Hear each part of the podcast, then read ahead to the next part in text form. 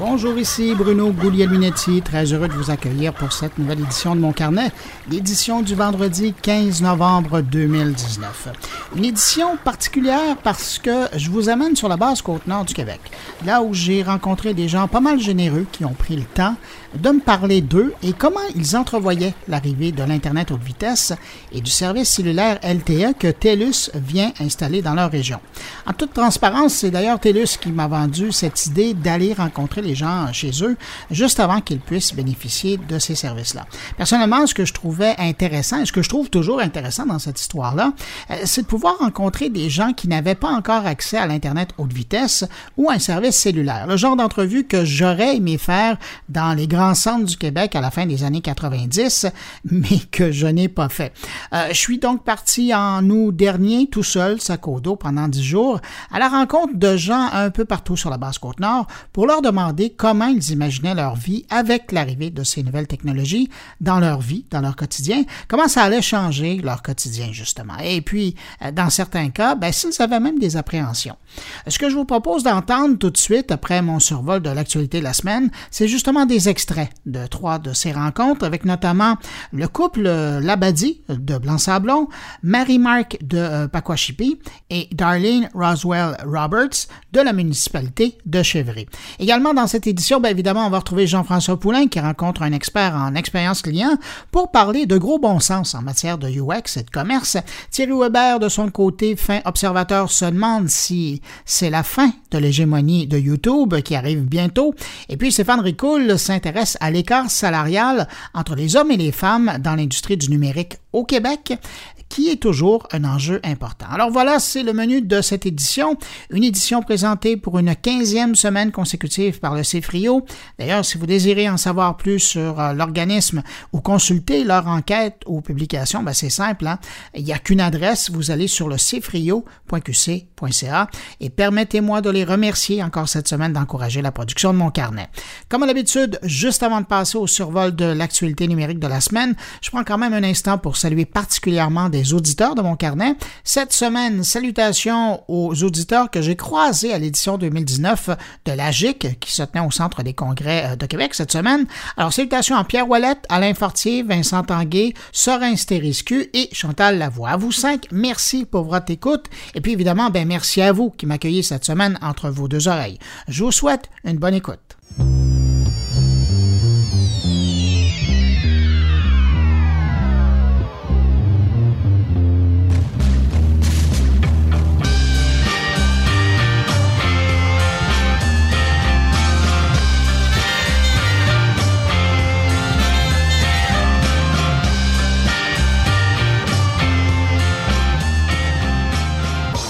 Je commence ce survol de l'actualité numérique de la semaine euh, avec l'arrivée du petit nouveau dans le marché de l'offre des plateformes de diffusion en continu. Je parle de Disney Plus qui a fait une entrée fracassante mardi dernier, je pense que c'est le moins qu'on puisse dire. Beaucoup de serveurs informatiques euh, qui ont tremblé sous le poids de la demande. D'ailleurs, à un moment donné, Disney n'arrivait même plus à répondre à la demande et heureusement, ben, ça a été corrigé pendant la première journée. Résultat des courses, en 24 heures, plus de 10 millions d'abonnés et ça continue. Faut dire comparativement à l'offre de l'autre nouveau joueur, je parle de Apple TV+, ben, l'offre de Disney Plus est vraiment plus complète. Apple TV Plus offre quelques nouvelles séries, des séries de qualité, mais seulement quelques séries, et, dans chaque cas, ben, euh, que quelques épisodes. Dans le cas de Disney Plus, on parle de cinq grandes catégories bien remplies. On y retrouve euh, dès maintenant pour 9 dollars par mois ou 90 dollars par année des films et des émissions de Disney, de Pixar, Marvel, Star Wars et euh, des productions du National Geographic. Et puis il y a des surprises aussi. Je pense aux Simpsons. Imaginez, les 30 saisons de la série américaine, ils sont disponibles. Une belle offre, mais loin d'être comparable au catalogue de Netflix ou de Amazon Prime Video. Malheureusement, j'ai pas les chiffres pour le Canada ni la France, mais si on compare avec le catalogue américain Netflix, qui offre là-bas plus de titres que chez nous, ben, dans sa première année d'opération, Disney Plus devrait offrir plus de 7500 épisodes d'émissions télé et 500 films. C'est la promesse de Disney. Eh bien, même si les chiffres semblent intéressants, on parle ici quand même de l'équivalent de seulement 16% de l'offre télé disponible sur Netflix et de 12,5% de son catalogue cinématographique. Et le pourcentage est encore plus faible si on compare le catalogue de Disney Plus au catalogue d'Amazon Prime qui, de tous les services de diffusion en continu, toujours selon les catalogues américains, est de loin le plus généreux. Reste à voir maintenant ce que les consommateurs vont choisir, ce qu'ils vont décider une fois la période d'essai gratuite passée. C'est à suivre.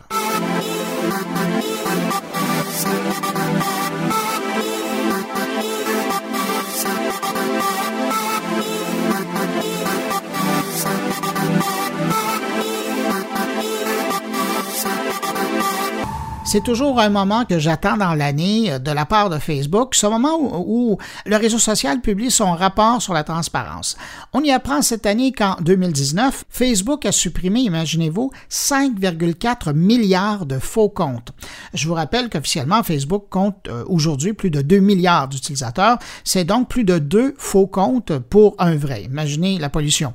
En comparaison, l'an dernier, euh, Facebook avait dit avoir supprimé 3 milliards de faux comptes. Faut croire que l'approche de l'élection présidentielle aux États-Unis inspire les créateurs de faux comptes pour euh, s'ingérer dans l'élection une fois de plus.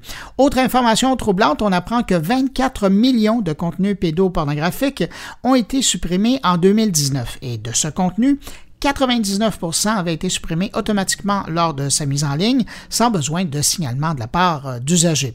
Et je termine avec le meilleur. On apprend également que le gouvernement canadien a soumis 1847 demandes d'accès aux données d'utilisateurs de Facebook en six mois seulement. En comparaison, la France a soumis 5782, la Belgique beaucoup moins, soit 675, la Suisse 229 et pour comparer, ben, aux États-Unis, le gouvernement américain a demandé a soumis 50 741 demandes d'information d'accès aux données d'utilisateurs.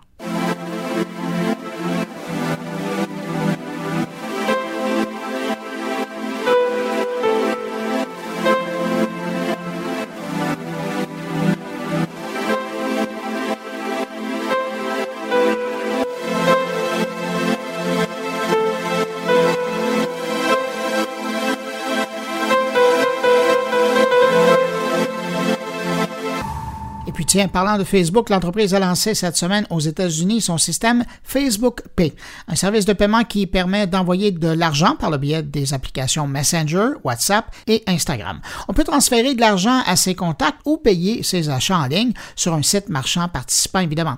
Je sais ce que vous pensez et j'ai pensé à la même chose en apprenant la nouvelle, mais Facebook tient à préciser que Facebook Pay n'a aucun lien avec sa crypto-monnaie Libra, d'ailleurs qui n'est pas encore disponible.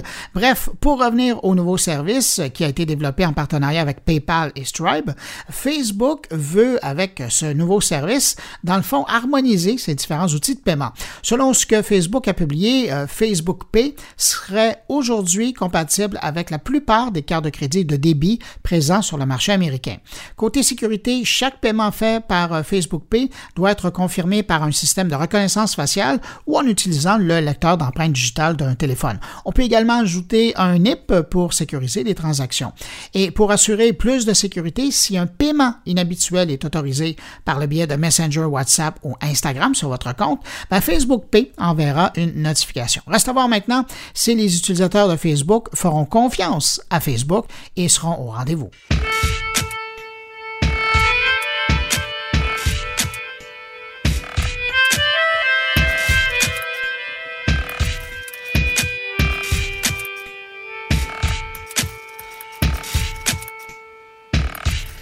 Si vous êtes un internaute qui trouve que le temps c'est de l'argent, eh ben j'ai peut-être quelque chose pour vous. Cette semaine, c'était le lancement officiel de Brave, un furteur dont la première version date quand même de 2016 et euh, qui se distingue par le fait qu'il rémunère ses utilisateurs. J'en avais déjà parlé ici lors de sa sortie, mais je reviens sur le sujet parce que maintenant, on ne parle plus d'une version bêta, une version bêta qui a connu beaucoup de succès puisqu'aujourd'hui, Brave compte quand même déjà plus de 8 millions d'utilisateurs, mais là depuis quelques jours, on parle vraiment d'une version officielle, la vraie version, la version 1.0. Donc, si vous êtes tanné de vous faire suivre à la trace par Google, Edge et les autres furteurs, eh bien, le logiciel de navigation euh, Brave devrait vous intéresser encore plus parce que, en plus de vous rémunérer pour visionner de la publicité en ligne, ben, il bloque le suivi des sites web. De plus, toujours dans le domaine de la discrétion, le furteur Brave propose deux modes de navigation privée, euh, dont un qui utilise Tor pour assurer l'anonymat lors de la connexion à Internet. La nouvelle version du logiciel de navigation Brave est disponible sur Windows, iOS, macOS, Android et Linux.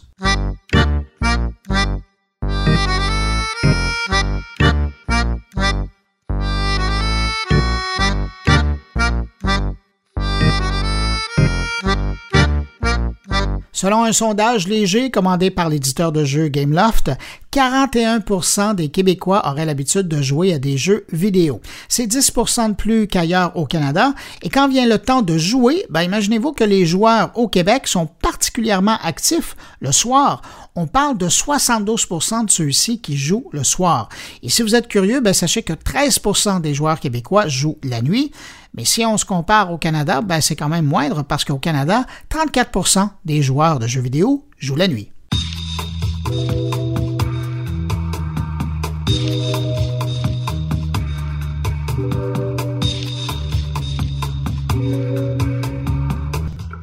Cette semaine, l'industrie des technologies de l'information et des communications du Québec a lancé un livre blanc pour attirer l'attention des différents gouvernements au pays. Le livre blanc, une initiative de Techno Montréal, rassemble les visées des acteurs de l'industrie sous une seule vision. 450 entreprises et organismes en technologie ont collaboré pour arriver à la rédaction de cet ouvrage. Si je résume grossièrement, cinq axes euh, sont priorisés euh, selon eux. D'abord, la formation et la rétention des talents, la proactivité de l'État dans le secteur numérique, se donner les moyens en matière de financement et compétitivité des entreprises, innover pour prospérer et finalement faire rayonner le savoir-faire québécois sur la planète. Si vous désirez mettre la main sur une version électronique du document, visitez le site de Techno Montréal ou faites une recherche dans Google avec les termes Livre blanc des technologies du Québec.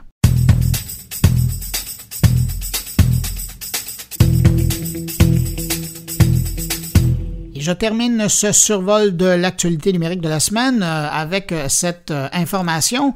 Alors que j'apprenais cette semaine, mais ça a vraiment ça a fait ma journée, j'apprenais que des chercheurs ont créé un hologramme tactile. Imaginez un peu, moi qui dis depuis toujours à ceux qui me posent la question en conférence que l'avenir des réseaux sociaux, ça va probablement passer d'ici 5 à 10 ans par l'intégration de l'hologramme, question de voir son correspondant devant soi, évidemment avec le consentement des deux.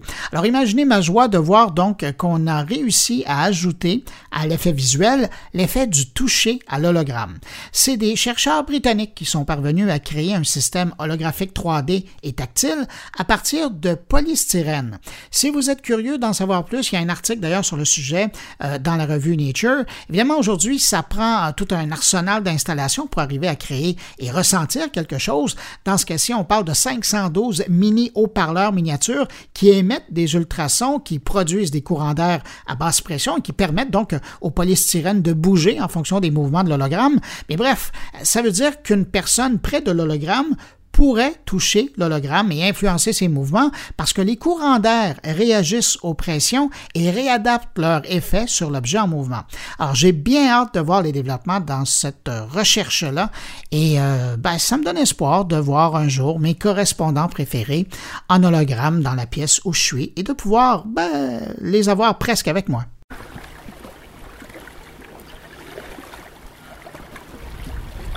Un peu de son de bord de mer pour vous mettre dans l'atmosphère. On est à Saint-Augustin, juste en face de la communauté nous de Pacoachipi. Euh, on se rend là principalement par bateau. Euh, on peut y aller avec le relais nordique qui fait euh, toute la basse côte nord jusqu'au Labrador ou encore en avion par PAL Airlines. Il y a un aéroport qui dessert Saint-Augustin. On fait donc un premier arrêt dans la communauté Innu de Pacoachipi. Et là-bas, j'ai rencontré Marie Mark, la directrice générale du conseil de bande de Pacoachipi. Avant de parler de techno avec elle, je vous la laisse vous présenter Pakwashipi. Pakwashipi, c'est une petite communauté, le plus éloignée de toutes les communautés euh, de la basse côte nord. Nous, on, a une population de 387 population actuellement. C'est une des communautés que cette réserve-là qui n'a pas été créée comme euh, réserve. Nous, euh, on a vécu il y a 40 ans dans une tente. Donc après 40 ans, voilà. C'est vous qui avez choisi de vous installer ici? Oui, c'est la communauté qui a choisi de s'installer ici. Dans le passé, je pense qu'il y en avait quasiment peut-être une soixantaine de populations dans le passé. Euh, fait que nous, présentement, on est, euh, on est 387 euh, populations maintenant actuellement. La moyenne d'âge entre 30 ans et 40 ans. Les jeunes, l'année passée, je pense, il y a deux ans, on a eu comme un genre de boom de. Les jeunes partaient pour aller étudier à l'extérieur. Puis certains, ont, ont, ils ont, y a eu des réussites mais certains ont abandonné à cause de l'éloignement, l'adaptation euh, de la ville, euh, puis tout ça. Ça, c'était problématique, euh, parce que c'est quand même loin, là, Québec. Québec, cette île. pas toujours facile. comparer le village puis en ville, c'est toute une adaptation que les jeunes font des obstacles pendant les études. Comme me le disait Marie-Marc, euh, c'est un moment important pour la communauté Inno de voir arriver euh, l'Internet euh, haute vitesse et le téléphone cellulaire. C'est comme très important pour la communauté parce que présentement, le conseil, le centre de santé, on n'a pas accès à Internet pour pouvoir installer les logiciels, mettons la vaccination, comme au centre de santé, on n'a pas accès euh, pour mettre toutes les données sur euh, pour installer un logiciel. L'habitation, on n'a pas de données, on le fait à la main. Euh, on ne peut pas accéder à un logiciel qui va sur le site web pour mettre toutes les données au niveau de l'habitation. N'a pas accès à ça parce qu'il n'y a pas assez de GIG pour, au bureau du conseil à l'école, on n'a pas accès. Tous les profs, ils ont des, des tableaux là, interactifs pour les jeunes. Euh, ils ne peuvent pas utiliser. Donc, c'est ça, ça va amener aussi beaucoup d'éducation aussi pour les enfants. Beaucoup d'informations aussi pour les, les bureaux du conseil. Les employés, ils vont avoir plus de faciliter les choses, des projets, mais l'arrivée de ces technologies-là, euh, ça ouvre évidemment bon, des canaux de communication, mais c'est aussi quelque chose qui nécessite une préparation, hein. une sensibilisation envers les risques en ligne, évidemment, mais aussi sur l'importance d'une hygiène de vie dans un contexte qui, va être plus branché, autant pour les plus vieux que pour les plus jeunes. Pour la population, je pense que euh, ça va être euh, quelque chose à considérer, je pense, à faire de la prévention pour nos jeunes. Euh, euh, la communauté aussi, Puis euh, c'est à nous autres, par exemple, de faire du travail de ce côté-là pour sensibiliser la communauté. à un moment donné, je pense les gens seraient plus souvent dans leur cellulaire, alors qu'il faudrait faire beaucoup de sensibilisation dans le sens, je veux dire, euh, la responsabilité des parents aussi, des jeunes. Euh, Internet, tu peux, tu peux tout. Euh, il y a des choses que les enfants doivent savoir, c'est quoi les limites dans les réseaux, dans les réseaux sociaux, dans les criminalités aussi, dans les. Aujourd'hui, on peut pas contrôler toute l'Internet de nos jeunes. C'est pour ça c'est important de sensibiliser les enfants de, euh, de prévenir cette, euh, euh, les mauvais sites, ou, hein, des bons sites. Il y a des bons sites pour l'éducation, aussi pour les enfants, mais il y a des choses aussi qu'il faut limiter dans ce sens-là, je pense. Je pensais tout à l'heure, avant qu'on commence à enregistrer, vous me parliez de la nouvelle année. Il va y mm. avoir les secondaires 4, secondaires 5 vont devoir aller à l'extérieur pour compléter mm. leur formation. Avez-vous l'impression que maintenant que la, communauté va être servie avec l'Internet haute vitesse, ça va être plus facile pour les jeunes qui sont à l'extérieur de garder le contact avec leurs amis ici, leur famille, par Skype, par tous les, moyens? Oui, moi je pense que ça, va être euh, quelque chose qui est faciliter les choses Euh, actuellement, moi, j'ai une fille qui, habite à, Québec. Je peux, je peux pas faire du FaceTime souvent avec elle. Puis je pense que ça va être un plus pour les jeunes qui qui, partent, qui sont à l'extérieur. Maintenant, poursuivons notre navigation direction Chevry un petit peu plus au sud de Harrington Harbour, un petit village, la petite communauté qui a été popularisée avec euh, le film La Grande Séduction. Euh, on va rencontrer Darlene Russell Roberts. Euh, je la laisse se présenter. mon nom est Darlene Russell Roberts. Je suis l'administratrice de la municipalité de la Côte-Nord du Golfe du Saint-Laurent, qui inclut les communautés de Kegaska, La Romaine, Chevry, Harrington Harbour et Tétalabelaine. Et je suis euh, également le préfet euh, suppléant pour les MRC qui couvre tous les villages de, de Kegaska jusqu'à Blanc-Sablon, de notre MRC. Alors, se présenter, c'est une chose, mais l'entendre parler de son coin de pays, c'est encore mieux. Si vous avez à décrire la région, comment on peut la décrire? La beauté. Économiquement, puis en tourisme. Euh, c'est sûr que nous sommes éloignés. Hein? L'accès, c'est toujours un défi pour le quotidien, euh, pour les services essentiels et euh, aussi pour le développement, pour le tourisme.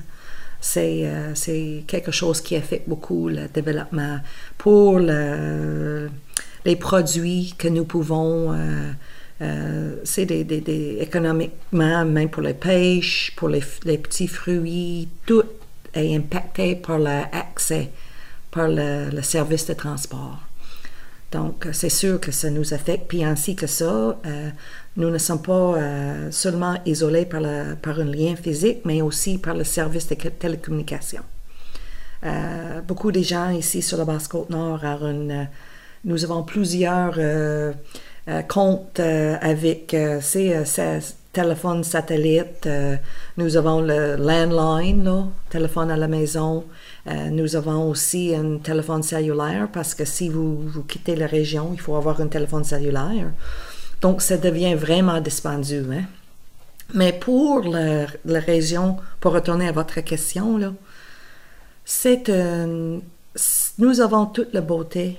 Euh, je pense que les gens cherchent ça maintenant, euh, pas juste pour une vacance, mais même pour une vie c'est plus de tranquillité euh, off the grid. C'est des gens cherchent ça maintenant, puis c'est ça que nous avons. Pour elle, l'arrivée de l'Internet, c'est une bonne nouvelle, particulièrement pour les travailleurs autonomes ou même les petites entreprises. Ça va euh, impacter beaucoup. Ça va donner. Ben, je vais commencer avec l'Internet. Euh, présentement, il y a la possibilité pour des gens de travailler à la maison même, si avec pour offrir un service, d'avoir un, un emploi. Euh, imagine, c'est déjà arrivé, il y a des jeunes qui sont revenus ici avec beaucoup d'expertise, il y avait un, un, emploi avec une organisation, mais qui a nécessité un service d'Internet, euh, c'est haute vitesse. Puis malheureusement, ils n'étaient pas capables de euh, remplir leurs obligations au niveau de... parce qu'ils n'avaient pas eu le, service d'Internet adéquat. Donc, ils ont été obligés de, quitter. Ça, c'est une famille dans notre région. Euh, donc, ça peut donner une opportunité. C'est même si nous sommes éloignés euh, au niveau de le lien physique, une route, qu'il faut que ça en vienne aussi, éventuellement, là. Mais au moins, ça va donner une opportunité aux gens s'ils aimeraient se déplacer ici, puis un emploi qu'ils peuvent faire avec l'Internet chez eux, ben ça va donner un autre choix aux gens. Et pour elle aussi, ben, l'arrivée de l'Internet haute vitesse, ça représente une belle opportunité pour parfaire sa formation en restant en région. Pour les jeunes qui, qui vont continuer leurs études, mais aussi peut-être pour les adultes qui veulent retourner à l'école. Même pour moi, avec mes employés, tu sais, j'aimerais, nous pouvons profiter. Euh, c'est possible, je pense, de le faire. Euh, présentement avec l'éducation adulte, mais ça devrait aider à améliorer toutes ces possibilités-là, j'imagine. Finalement, on retourne près de l'eau, on remonte sur la basse côte nord, euh, direction euh, Blanc-Sablon, où on prend un bout de route de la 138 pour euh, se retrouver un petit peu plus au sud, juste avant Rivière-Saint-Paul, et rencontrer le couple Labadie, qui opère la ferme du même nom, la ferme de Pétoncle, Aqua Labadie. Moi, je suis Philippe Labadie, président d'Aqua Labadie.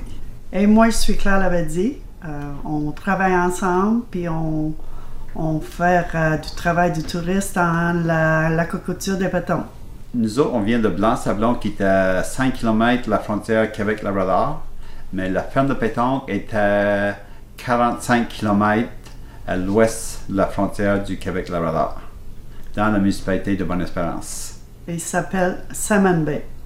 Puis on n'a pas vraiment une adresse officielle pour mettre sur la carte parce que Google ne nous permet pas de la, le mettre parce que ça n'existe pas présentement. Pour eux, l'arrivée du euh, téléphone cellulaire et de l'Internet haute vitesse, comme entrepreneurs qui œuvrent dans le domaine du tourisme, ça va vraiment venir simplifier bien des choses dans leur quotidien. C'est compliqué quand tu n'as pas de service téléphonique. Tu sais, on a Global Star. Je ne vais pas condamner Global Star, mais c'est des fois, on jase au téléphone, puis là, OK, la ligne est coupée. Fait que rappel, jase encore 2-3 minutes, OK, la ligne est coupée encore. Puis là, des fois, il faut attendre peut-être un 5-10 minutes avant, avant d'avoir été d'être capable de parler.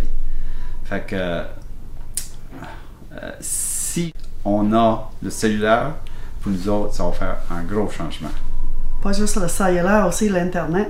Parce que présentement, on fait des groupes, euh, on fait des tours avec euh, des groupes du balade des gagnés qui arrivent une fois par semaine. Puis avec la température, des fois, on ne sait pas quand le bateau va arriver. Puis nous, on est ici on n'a pas d'Internet pour vérifier l'horaire.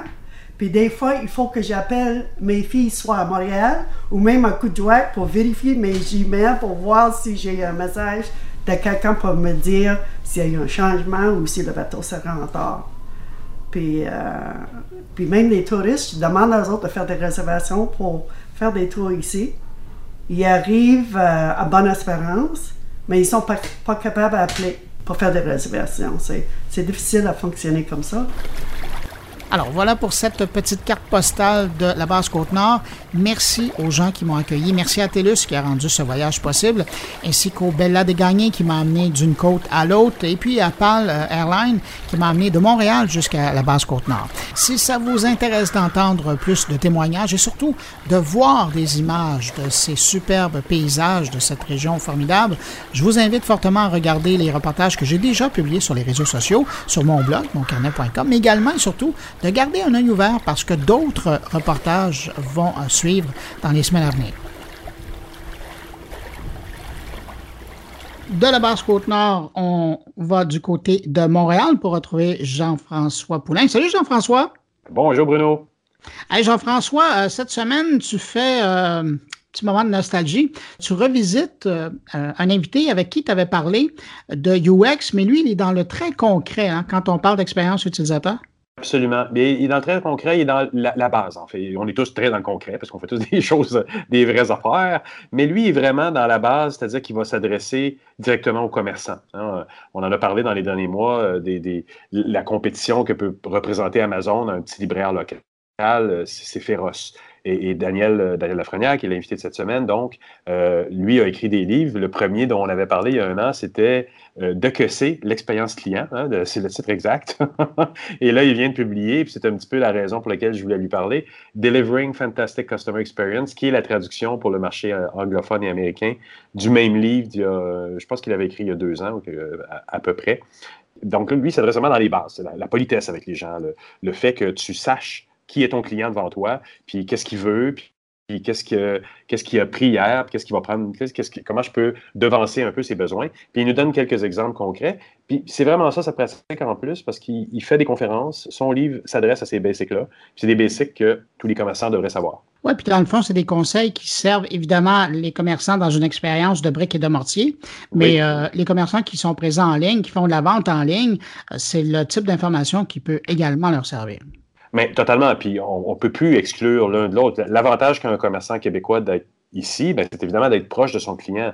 Mais il ne peut pas exclure la, transaction en ligne. Et il nous donne un exemple où euh, il a acheté quelque chose, un, instrument de musique en ligne, et ça lui disait, ça va être livré dans deux jours, ce qui est en parfaite compétition avec Amazon, on s'entend, mais sept jours plus tard, il n'y avait toujours pas eu, pas une nouvelle. Et, ça, c'est le, petit détail de l'expérience client et l'empathie que tu dois avoir avec ton client. C'est que même si ça prend sept jours, il faut au moins que tu avertisses ton client que, bon, tu as un retard, il est en, en, entrepôt, etc., etc. Puis vous allez l'entendre dans l'entrevue, c'est pire. ça a été pire que ça, son expérience, ça vient des nouveaux. Mais c'est ça, à la base, il n'y a pas de problème. On veut faire affaire avec le Québec, mais on veut avoir cette transparence qu'Amazon nous donne dans la livraison, qui nous disent, hey, c'est demain. Puis là, il est parti, là, il est à l'entrepôt, là, il est rendu sur ton perron, là, il t'attend. C'est ce petit détail de la, finesse de j'ai acheté quelque chose, puis je sais exactement qu'est-ce qui se passe avec mon produit jusqu'à temps qu'il arrive à ma porte. Puis tu l'as dit, hein, c'est comme Amazon qui avait fini euh, la base du service, là, qui a installé la barre, puis là, ben, il faut être au moins capable de la rejoindre, sinon la surpasser. Jean-François, tu nous rappelles le nom de ton invité? C'est Daniel Lafrenière. Vous pouvez trouver ça, euh, vous pouvez trouver son livre à daniellafrenière.com. Ben, excellent, on va l'écouter. Merci pour euh, l'entrevue. On se retrouve la semaine prochaine. Merci à toi, Bruno. Bonne semaine.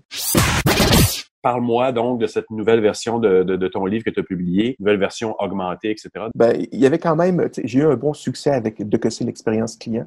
J'ai plus de 6 000, voire 7 000 copies vendues à un livre à compte d'auteur publié au Québec, comprends-tu? Oui, oui. Donc, euh, c'est un intérêt qui démarre pas. Donc, euh, il y a un réel besoin. C'est un livre de que c'est qui, en anglais, on dirait back to basics, retour aux fondamentaux. Les, les gens se creusent beaucoup la tête en, en, expérience client.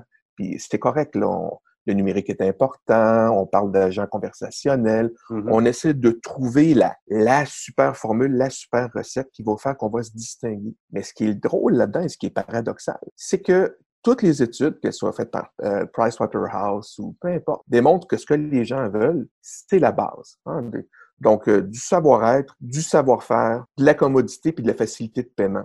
Essentiellement, c'est ça qu'ils veulent. Oui, le reste est intéressant. Oui, le numérique est super important. Mm-hmm. C'est devenu le premier point de contact. Mais à la base, au quotidien, dans un commerce de détail ou dans une grande compagnie, j'étais chez AXA en France il y a deux semaines, trois semaines, j'étais avec des responsables de comptes, donc des gestionnaires de comptes qui vendent de l'assurance, l'assurance XL, donc euh, pour les grandes entreprises. Leur enjeu n'est pas d'avoir un outil informatique plus performant.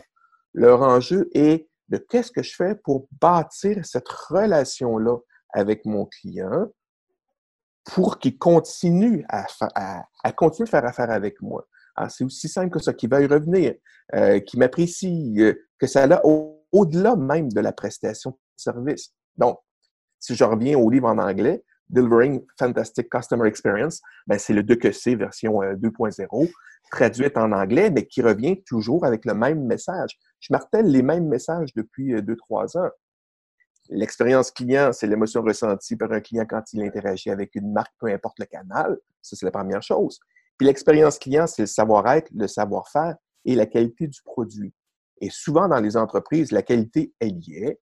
Euh, le savoir-faire, règle générale, les gens sont formés. C'est un peu à géométrie variable quand même. Mais le plus gros problème qu'on rencontre, puis ce qui irrite le plus les clients, c'est le savoir-être. Les affaires de base, là. Les, Vraiment des affaires de base. Je t'accueille, je t'écoute, je personnalise ma prestation, je t'offre, comme je dis souvent, arrêtez de me vendre du shampoing. Vous comprenez? Tu aurais beau être dans l'innovation, tu m'arriverais avec un peigne révolutionnaire. Je suis chaud, ça ne m'intéresse pas. Donc, personnalise. Non, mais on se comprend. Mais, mais c'est incroyable comme on est bombardé de ça. Oui, oui je fais beaucoup de conférences, puis je fais beaucoup de conseils dans différents types d'entreprises, euh, que ce soit dans le domaine gouvernemental, municipal, que ce soit dans le commerce de détail. Ça revient tout en même affaire. Pourriez-vous, s'il vous plaît, personnaliser votre propos? Pourriez-vous, s'il vous plaît, m'écouter? Pourriez-vous être un petit peu empathique, s'il vous plaît? Pourriez-vous communiquer clairement? Euh, pourriez-vous me donner du feedback? Je vous ai appelé, je vous ai commandé quelque chose, je vous ai écrit, Mmh, silence radio depuis une journée, deux journées, une semaine, deux semaines. Puis le client fait comme Hey, c'est quoi ça? Peux-tu savoir où on s'en est rendu? et, on est dans un monde, on est dans un monde où ces petits commerces-là, où quand là tu parles un peu de la France, mais aussi du Québec, où tu interviens. oui, bien sûr. Ben, c'est un peu cette équation-là de ce jour-là sans communication où la compagnie ne te rappelle pas, ça permet à l'utilisateur de se dire Ah, mais il y a Amazon, ils vont me répondre. Bien sûr. Et c'est là où on est en défi. Et, des fois, et, c'est triste, mais ce que je veux dire, c'est un peu, un peu choquant, mais je veux toujours donner une chance aux commerçants québécois. C'est ma première, et à proximité de mon domicile. Puis je le raconte, euh, si les gens qui me suivent dans les affaires sur le blog, je raconte mes différentes péripéties. J'achète, j'essaie de m'acheter des chaussures, ça collabore pas. Je veux mmh m'acheter des livres, ça collabore pas. Ben Puis après ça, ben, ben, je vais aller chez Amazon d'abord parce que je vais l'avoir dans deux jours. Puis je vais avoir du feedback. Ils vont me dire, on a reçu ta commande, on lance stock premièrement, on a reçu ta commande, elle est partie, elle va arriver demain, elle arrive demain. Qu'est-ce que tu veux que je te dise? Je, vais, écrire un prochain billet. Là. Je vais m'acheter un instrument de musique. Amazon l'avait, d'accord, mais il y a un commerçant près de chez moi qui le vend au même prix. Mm-hmm. Bon, alors je suis allé sur sa plateforme en ligne parce que dans sa boutique, il ne l'avait pas sur place. C'est écrit disponible en deux jours. Ah, deux jours. Il livre à proximité de chez moi, pas chez mm-hmm. moi. Parce que faire livrer un instrument de musique à la maison quand je ne serai pas là, ça ne me tente pas de laisser ça dans, sur, le balcon. sur le balcon. Donc, euh, un jour passe, deux jours passent, trois jours, mm-hmm, d'accord. Une semaine plus tard, aucun signal. Là, j'appelle. Ben, monsieur, on va vous appeler quand ça va arriver. Ah. OK. J'appelle deux jours plus tard. Ah, bien, euh, vous savez, c'est une commande en ligne, hein? Fait que, oui, il est stock en entrepôt pour le shipping, mais quand vous demandez un shipping chez un, concessionnaire, mais ben là, il faut que ça soit une vente inter-magasin. Ah, il ils te font subir donc des processus internes et c'est là où ça, le bas blesse, justement. Bien sûr, ils me font subir leur processus interne. Puis en plus, ils ne savaient même pas que j'attendais après cette pièce-là, alors que je les avais appelés. Hmm. Fait que je me suis dit, mais la prochaine fois, je vais aller chez Amazon. Donc là, il n'arrête pas de se tirer des. Je trouve qu'il se tire des balles dans le pied. Je suis un peu, un peu sévère. mais aujourd'hui, comme tous les consommateurs, ben, si tu m'annonces que je l'ai dans deux jours, je vais l'avoir dans deux jours. Sinon, ça va influencer ma décision. Mais, je pense qu'on est en toute transparence, je pense que pour encourager un commerce local, puis pour, en espérant ne pas avoir une réponse comme tu viens de dire là, on serait capable de vivre avec sept jours plutôt que deux venant d'Amazon. Moi, je suis prêt à acheter local, mais du moment qu'on ne fait pas la surprise qu'ils t'ont fait, c'est-à-dire que je veux savoir sept jours. Vous me promettez sept jours, j'ai pas de problème. Livrer en sept jours et tenez-moi informé de l'avancement de la livraison, ça, c'est primordial. Et tout à fait. Et c'est ça le mot-clé que, tu viens de dire. Tenez-moi au courant. quand je les ai appelés la deuxième fois, là, c'est comme s'ils n'avaient jamais entendu parler de moi. Je dis, voyons donc, c'est ça? Je reviens à la base, on revient aux fondamentaux. Pour moi, l'expérience client, c'est un dialogue. Hein, c'est un dialogue entre le client et le fournisseur. Puis quand j'ai une rupture dans ce dialogue-là, ben c'est là que se crée de l'insatisfaction. C'est aussi simple que ça. Donc, donc, mon livre, ça parle comment on crée ce dialogue? Donc, c'est des principes simples. Évidemment, c'est basé sur de la recherche. Je n'ai pas inventé ça. J'ai une centaine de références bibliographiques.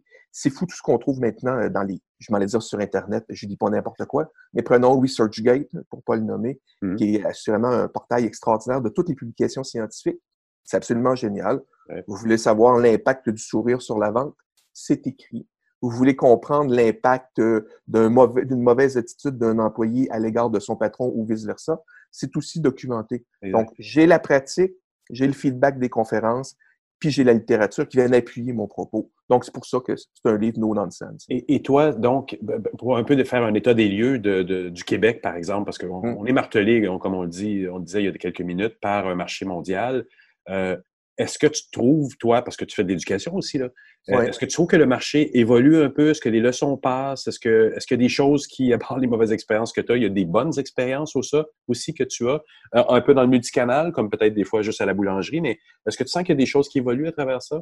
Oui, il y a des choses qui évoluent, mais ce que je constate, c'est que on a deux cas. On a la grande entreprise, d'accord, qui a des budgets et qui, là, dans certains cas, et je ne vais pas dire dans tous les cas, mais dans certains cas, parce que sur moi j'appelle des, des tripes technologiques. Mm-hmm. Donc, on se dépêche d'implanter l'agent conversationnel, on va introduire de l'intelligence artificielle. Je ne suis pas contre ça, je veux préciser. Sauf que la base n'est pas faite comme il faut. Alors, quand on appelle le service est ordinaire, ils n'ont pas de CRM, on est obligé de répéter à chaque fois notre histoire parce qu'on ne parle pas toujours au même agent. Alors, moi, je me dis, peut-être naïvement, pourrait-on commencer par bien travailler la base? Et après ça, on pourrait travailler la suite? Je reviens à ma pyramide de, ma pyramide de Maslow que je cite souvent, souvent dans mes conférences.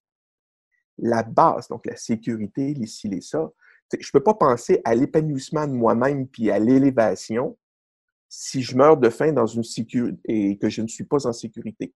Mais c'est la même affaire en expérience client.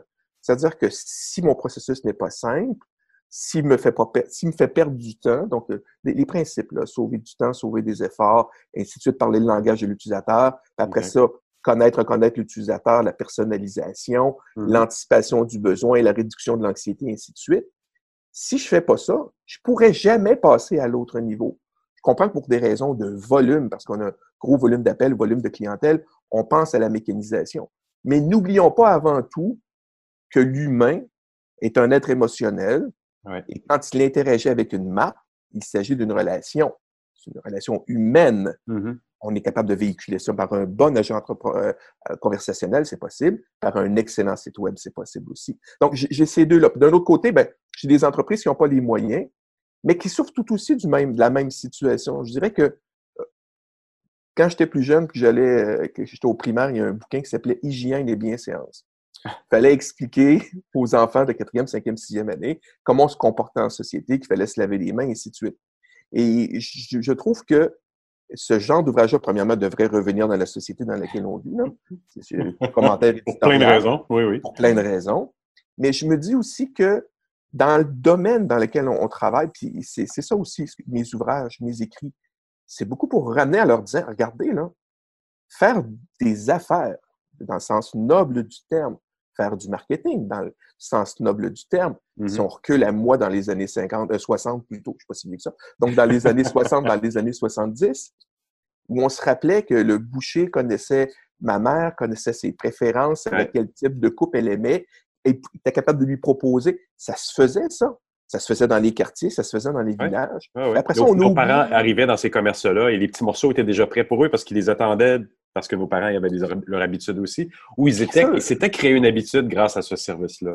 Exactement. Donc, ce, ce concept-là relationnel qui est hyper important, c'est lui qui va se distinguer, c'est lui qui va faire en sorte qu'une entreprise va se distinguer des concurrents. Imaginons que moi, j'ai une super bonne relation avec un, un fournisseur qui est presque rendu un ami.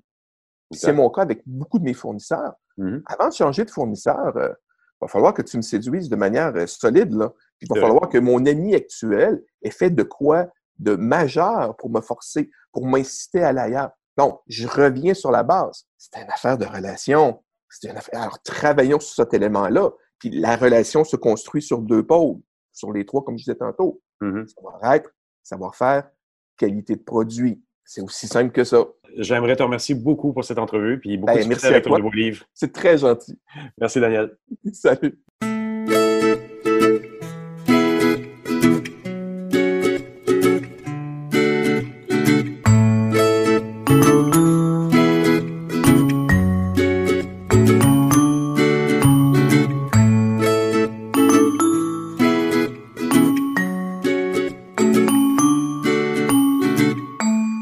Cette semaine, Thierry Weber se pose toute une question. Est-ce que c'est la fin de l'hégémonie de YouTube? Bonjour Bruno, bonjour les auditeurs de Mon Carnet. Serait-ce le temps de la fin de YouTube? On constate un espèce de gros, gros ras-le-bol auprès de certains youtubeurs. J'en ai identifié deux sur lesquels j'ai envie de vous parler de ce phénomène qui euh, semble être un petit peu grandissant. Les deux youtubeurs en question sont francophones, l'un est français, l'autre est suisse, ça tombe bien. Et puis, ben, les deux ont un point commun, c'est leur ras-le-bol, ou en tout cas leur questionnement sur l'avenir de YouTube. Premier youtubeur qui a attiré mon attention, c'est Fred, alias Frédéric Mola, de la chaîne YouTube Le Joueur du Grenier. C'est un spécialiste du jeu vidéo et du jeu rétro, et il s'est fendu d'une vidéo euh, des plus intéressantes, une quinzaine de minutes qu'il a postée sur sa seconde chaîne, Le Bazar du Grenier, dans laquelle il s'exprime avec justesse, avec des propos, eh bien, ma foi, tout à fait légitimes sur l'avenir et le questionnement sur l'avenir de YouTube. Je vous avertis tout de suite, chers internautes qui écoutez cette rubrique, on va pas trouver la solution aujourd'hui à toutes ces questions. C'est plutôt une chronique en forme de teaser, tellement, tellement il y a de gens qui traitent de ce thème. Allez tout de suite d'ailleurs découvrir la vidéo de Fred, tant ses propos sont justes et bien posés sur une réflexion, euh, ma foi, tout à fait légitime, puisqu'il a quand même pas mal d'années derrière lui de production et de diffusion de contenu sur YouTube. Le second youtubeur, je vous ai dit, il est suisse, c'est le grand JD, alias Julien Donzé, un jeune voix qui a commencé à faire un peu tout et n'importe quoi et qui s'est trouvé une ligne euh, et une audience surtout, puisqu'effectivement il avoisine les 3 millions d'abonnés. Pour un Suisse, c'est pas mal du tout et il sort bien sûr de nos frontières avec des contenus qui vont de l'exploration urbaine en passant par euh, le surnaturel et toutes sortes d'expériences nocturnes qui font un peu froid dans le dos. Là aussi, les propos de Julien sont tout à fait bien posés, puisque ça fait aussi pour lui pas mal d'années qu'il produit du contenu, et je le trouve du coup un peu moins critique vis-à-vis de YouTube, puisque c'est devenu pour lui, dans le cas précis, une source de revenus, ce qui n'était pas le cas euh, à ses débuts. On voit pas mal d'exemples français où ça a été très vite un succès euh, notable. Là, on pense tout de suite à des noms connus, je ne vais pas les citer ici. Pour la Suisse, pour revenir sur la, la particularité ici de notre pays, c'est un peu plus dur vu la taille de notre pays. Alors que peut-on reprocher à YouTube? Je vais quand même, moi, vous donner mon avis, puisqu'effectivement, là, je vous invite à écouter des YouTubeurs, mais c'est quand même un petit peu le propos de cette chronique de pouvoir aussi également s'exprimer avec un point de vue personnel. Euh, le premier, c'est peut-être de tout simplement se poser la question de savoir si ce réseau n'est pas devenu un média, puisqu'effectivement, à l'image des toutes premières vidéos, et surtout celles des concepteurs, les inventeurs de cette chaîne, on était sur du contenu qui n'était pas travaillé, qui n'avait pas euh, un agencement des génériques, il y avait euh, d'ailleurs même l'absence totale de présentation. Pour la petite histoire, la toute première vidéo postée sur YouTube, bah, c'est la fameuse visite du zoo, dans laquelle, eh bien, euh, en fait, euh, on voit euh, un des fondateurs de YouTube simplement raconter cette visite. Il se présente même pas, et on n'est pas dans une vidéo soignée dans laquelle on pourrait voir des effets spéciaux, des titres ou même de la musique. Deuxième élément de questionnement, voire même de critique, le modèle économique. On le sait, c'est plus la pub qui va rendre ce réseau rentable. Ce réseau ou ce média, puisqu'il faudrait peut-être l'appeler comme ça, regorge de vidéos, tellement que ça va être très très compliqué. C'est très compliqué pour YouTube d'arriver à, trouver euh, ces petits en matière de revenus, en matière de rentabilisation de ce réseau. Alors oui, certes, vous allez me dire, il y a YouTube Premium et, d'autres offres qui sont venues euh, comme ça de par de de là euh, sur nos différents écrans. C'est d'ailleurs, petite parenthèse, super énervant de voir euh, la promotion à YouTube Premium arriver à chaque fois que j'ouvre une vidéo. Ça en devient pénible.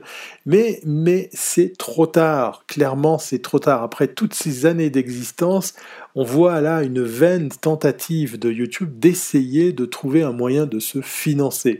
Et c'est trop tard, pourquoi? Parce qu'on a trop été aussi habitué au contenu gratuit, surtout, surtout sur un réseau comme celui-ci, sur lequel, comme je vous le disais, il regorge de contenu. Un autre point en forme de critique qui a d'ailleurs été cité par les youtubeurs, c'est la mise sous pression. Et oui, on est de plus en plus en face de producteurs de contenu qui essayent de faire un maximum pour trouver des contenus qui plaisent, qui permettent de faire du clic, qui permettent de faire de l'abonnement, qui nous incitent à activer les notifications. Enfin bref, clairement, la mise sous pression des producteurs de contenu, elle est réelle et ça devient pénible. Tellement pénible que se pose la question de savoir s'il faut, un, continuer à produire du contenu comme si de rien n'était, sans devoir eh bien se plier à cette pression, ou deux, eh bien plaire à un maximum d'internautes en essayant de trouver les recettes, les combines qui permettront d'augmenter le nombre de vues, la visibilité et les abonnés. Alors, est-ce le début de la fin de YouTube? Avec la dernière question, le dernier point que j'avais envie de soulever ici, c'est de savoir, mais est-ce qu'il y a quelqu'un aux commandes de YouTube? Un petit exemple, moi qui suis également producteur de contenu, il m'est arrivé à plusieurs reprises de recevoir des alertes, voire même des menaces sur du contenu sur lequel il y avait du problème euh, de type euh, copyright ou tout simplement des ayants droit qui faisaient des réclamations très très rares sont les fois où vous pouvez trouver une explication. Non seulement cet avertissement se trouve ne pas être pénalisant, c'est-à-dire que vous pouvez tout compte fait voir votre vidéo rester en ligne, mais dans certains cas, j'ai pu discuter avec certains youtubeurs, ils se sont retrouvés à avoir leur compte bloqué pendant 30 jours, qui ont eu des alertes, des menaces de fermeture de compte, qui met en péril carrément cette profession, parce que oui, il s'agit d'un métier, quand on produit du contenu sur une chaîne comme celle-ci, un métier qui peut se retrouver en péril si effectivement on vous ferme les vannes, mais le pire dans tout ça, c'est qu'il est très très difficile d'avoir quelqu'un au bout du clavier pour pouvoir avoir une explication, un, semblant de, de solution, puisqu'effectivement, euh, très souvent, ce sont des mails automatiques que vous recevez. Bref, c'est pas aujourd'hui qu'on va trouver la réponse à la question de savoir si c'est le début de la fin de YouTube. Euh, à propos de fin, le mot de la fin, ça sera celui euh, qui va parler de Robert Kinkel, qui est aux commandes de YouTube, en, tout cas aux commandes du business pour YouTube, la vente et les acquisitions. Un personnage, euh, comment dire, très particulier, qui a eu eh bien le privilège de répondre aux questions d'un autre YouTuber très connu. Je parle de Kazenestat, une interview que je vous invite à aller voir, dans laquelle on apprend que non seulement ce monsieur n'a jamais fait de vidéo, mais qu'en plus eh bien probablement il va jamais se servir de YouTube comme organe de communication. Peut-être que YouTube est tout simplement devenu une chaîne de télé comme les autres. Allez, à bientôt si c'est pas avant.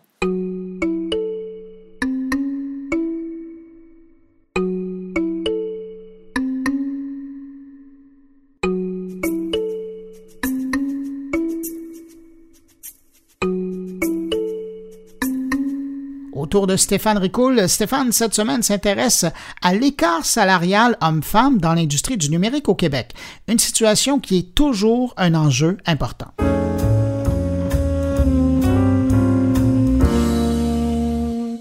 Rendu fin 2019, il n'est pas normal que je fasse un billet sur l'enjeu concernant la parité dans l'industrie des technologies. Et pourtant, il est flagrant, cet enjeu, dans notre industrie.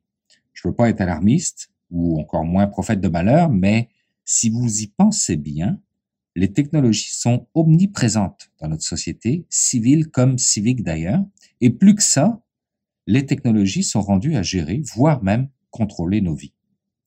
Si cette industrie reste à forte dominance masculine, les biais cognitifs que l'on y retrouvera nous ramèneront probablement quelques dizaines d'années en arrière, chose qu'on ne veut alors absolument pas. Se peut-il que aujourd'hui, dans les modèles algorithmiques que l'on développe, il y ait un peu de masculinité là-dedans? Se peut-il que dans une intelligence artificielle, on retrouve un certain sexisme? Car oui, faut appeler un chat un chat.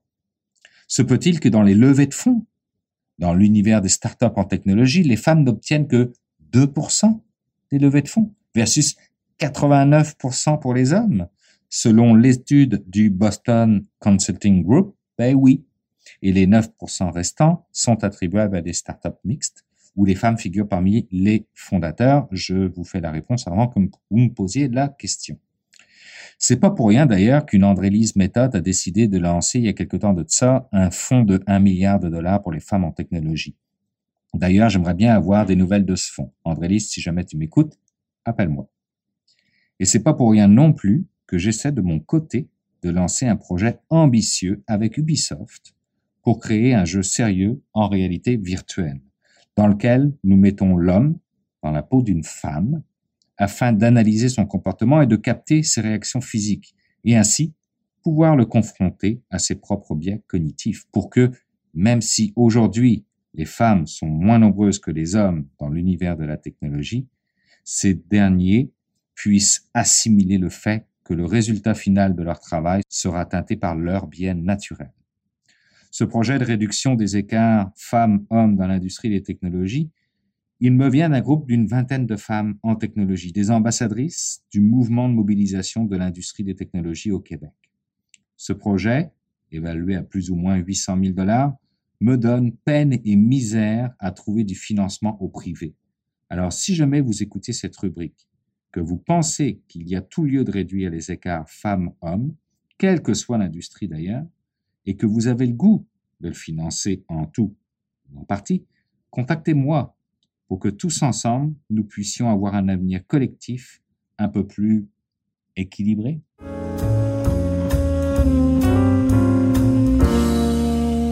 Eh ben voilà, c'est déjà tout pour cette édition de mon carnet. J'espère que vous avez apprécié, incluant mon petit voyage sur la basse côte nord.